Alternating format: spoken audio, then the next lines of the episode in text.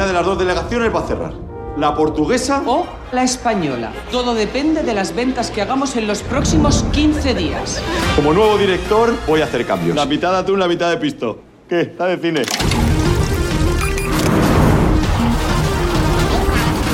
¡Bravo! ¡Bravo! Equipo, he instalado una sauna en la azotea.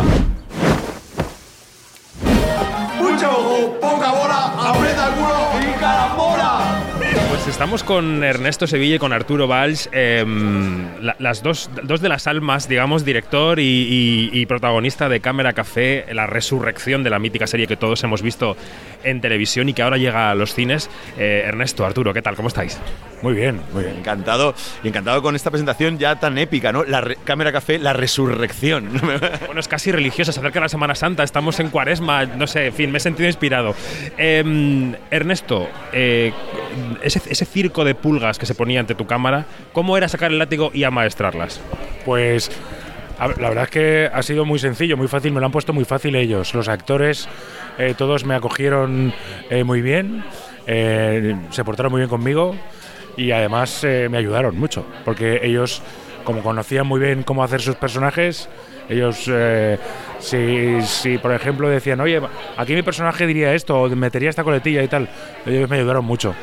Que esto se suele decir en cualquier proyecto, ¿no? Esto, esta cosa de mi, mi personaje no lo diría así, ¿no? En este caso, después de cinco temporadas eh, eh, que, has, que has diseñado, que has sido tú creando el personaje, eh, lo decías con conocimiento de causa, ¿no? Y entonces Ernesto en ese sentido se, fi- se fiaba, claro, porque digo, más pillado que tienen ellos los personajes no, no lo tiene nadie. Solo tenía que colocarnos así como muñequetes eh, en las secuencias, pero a nivel interpretativo es verdad que, que era, que está- los tenían todos y aparte fue increíble cómo los recu- o sea, eh, cómo recuperaban, ¿no? Te ponías la, la esclava de oro o te engominabas el pelo y de repente te poseía el, el- el- el personaje porque eso fue muy, muy chulo, sí. Menos mal, porque eran 11. Eran 11 personajes los de la oficina. Eran 11. O sea, imagínate que que dirigir que- a 11. Crear 11 personajes y dirigirles. Y había un poco de, iba a decir, bueno, voy a decir, acojone, o, o había un poco de congoja a, a la hora de enfrentarte a gente que conocía también sus personajes, que sabía por dónde iba el carril. Mm, bueno, aquí el señor actor, productor, mm, ¿qué? Bueno, había congoja porque es una peli. y Cuando diriges una peli, eh, te, vamos, un poco de congoja hay siempre. Ah, pero no tanto por el, por el, pro- por el proceso de dirigir, sino porque es uno- una historia y unos personajes que todo el mundo tiene en la cabeza. Y todo el mundo espera cosas. Y además los actores ya lo han hecho muchas veces. A eso me refería, lo siento. Vale, vale. Pues sí, sí. También había un poco de vértigo por ahí. Sí, sí. Por la presión, ¿no? Y todo eso, sí. Sí, sí, pero bueno, eso lo superas muy, muy pronto. ¿Y en qué momento cuaja la idea de recuperar esto, Arturo? ¿En qué momento mm, se dice, oye, esto puede interesar 11 años después?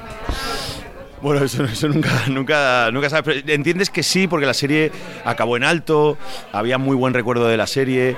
Yo, de una manera casi egoísta, eh, lo que buscaba era volver a un sitio donde había sido muy feliz. Entonces dice, "Por- por- porque, ¿por qué recuperar esto? Bueno, pues porque me lo pasé tan bien, nos lo pasamos tan bien, nos hizo tan felices esta serie que entendíamos que hacer la película iba, iba a ser lo mismo, ¿no? Como el que vuelve a un sitio de vacaciones donde se lo pasa muy bien, era un poco, un poco esto.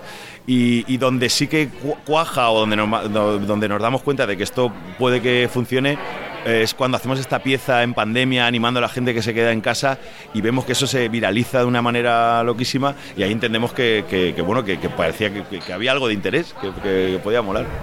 Eh, bueno, no, eh, no rompo nada porque lo dice el tráiler, se rompe esa cuarta pared de la, de la cámara de la máquina de café, salís a la oficina, vemos lo que hay detrás. eh, y- y cuál fue el mayor reto como director eh, técnico, Ernesto? O sea, mm, ¿qué es lo que a la hora de rodar te, costó más afrontar? ¿Qué es lo que no esperabas que fuera tan complicado? ¿Y qué es lo que de repente te encontraste que era mucho más fácil de lo que imaginabas? Bueno, eh, a ver, pues, hombre, fue, fue, fue complicado rodar una, un- una pelea, voy a decir pelea, decir una lucha eh, al amanecer, porque se nos ocurrió lo de, vamos a hacer una lucha al amanecer, qué bonito, sí, sí, sí. bueno, pues eso para rodar una lucha al amanecer como son muy pocas horas, tienes que rodarla en varios amaneceres. Y, y- y coincidía que rodábamos toda la noche. Entonces eso era rodar toda la noche, esperar un poquito a que amaneciese, amanecía, rodábamos rápido así un par de horas y lo dejábamos. Así lo hicimos tres días. Y eso fue bastante complicado, porque estabas hecho polvo a esas horas. Y, y bueno, luego toda la parte de la oficina fue muy sencillo porque era un estábamos en unas oficinas reales que nosotros acondicionamos, era, nuestro, era como una especie de nuestro decorado y aunque la cámara se mueve sin parar dentro de la oficina fue, fue bastante sencillo. Yo creo que el, reto y lo, lo- lo que sí que el hándicap de, de la peli, del proyecto, era que, que cabían muchas películas.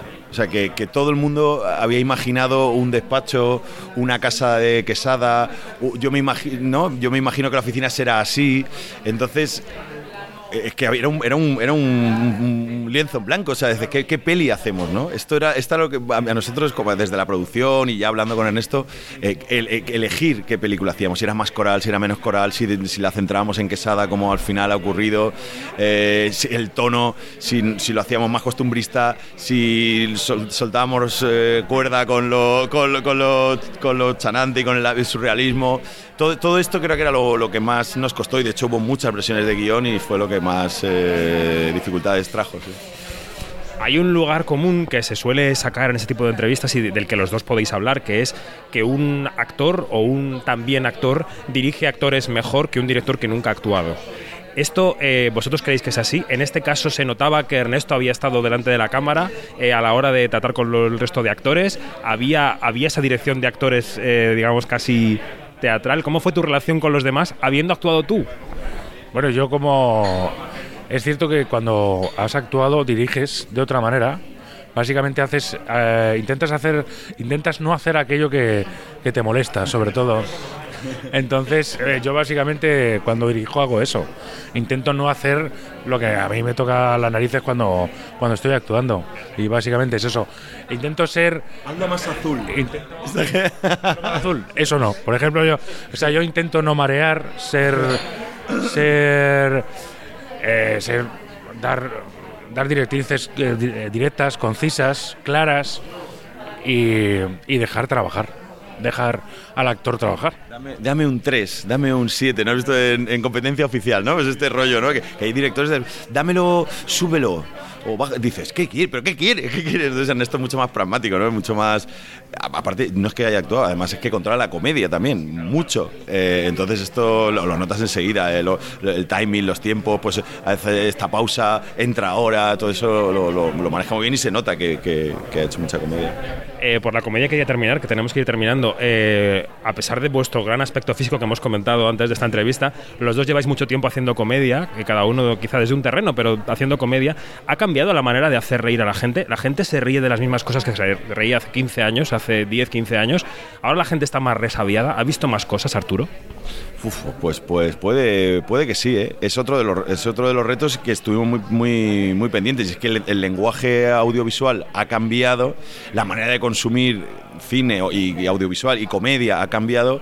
Y entonces teníamos que, eh, pues sí, teníamos que actualizarnos. Y yo creo que eh, en ese caso Ernesto y tanto Joaquín y Miguel Esteban eh, iban a darnos esta, este mm, aire fresco, esta, esta cosa más, actual. Yo creo que sí, que sobre todo cómo se consume, sí, sí, eso ha cambiado un montón.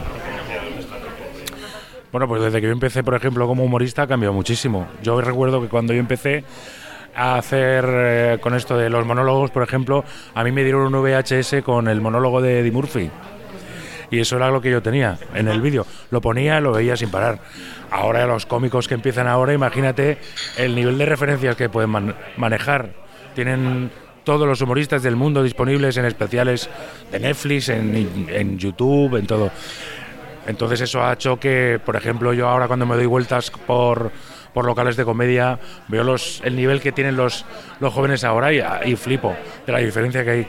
Ahora son mucho mejores, claro. Eso para, para la gente joven creo que va- le va a gustar la peli porque, porque Ernesto ha creado un, un parque de atracciones. Cámara Café es, un, es, un, es una mascleta.